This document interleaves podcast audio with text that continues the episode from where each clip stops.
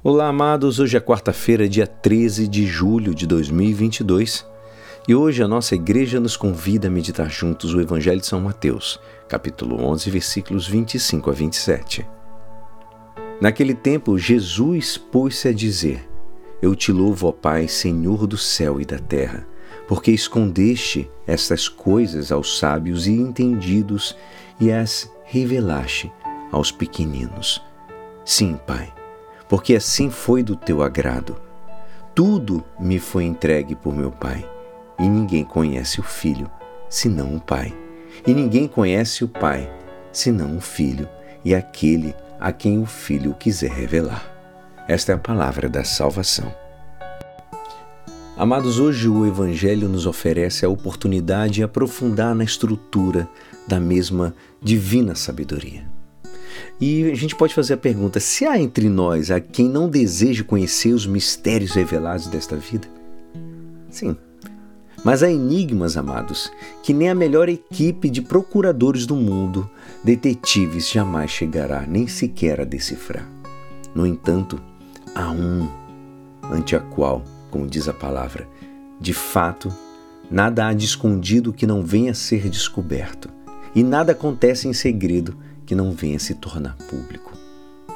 Ou seja, é aquele a quem se dá a si mesmo pelo nome de Filho do Homem, pois ele se chama assim também. E diz a palavra: Todas as coisas me foram dadas por meu Pai.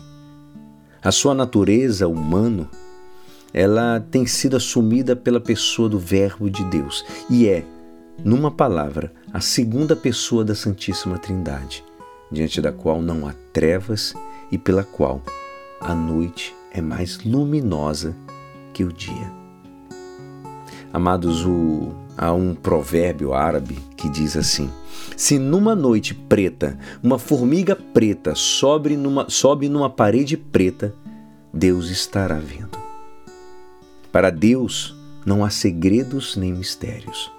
Há mistérios para nós, mas não para Deus, ante o qual o passado, o presente e o futuro estarão abertos como um grande livro, esquadrinhados, desenhados até a última vírgula.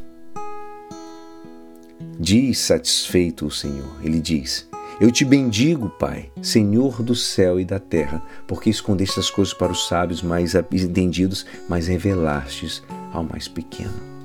Sim, porque ninguém pode pretender conhecer estes estes ou segredos parecidos escondidos, nem os tirando da escuridão, com estudo mais intenso, nem como devido por parte da sabedoria.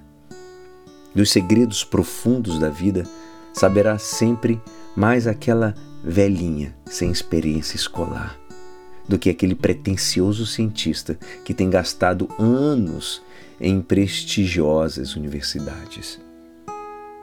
Tem ciência que se ganha com fé. Simplicidade.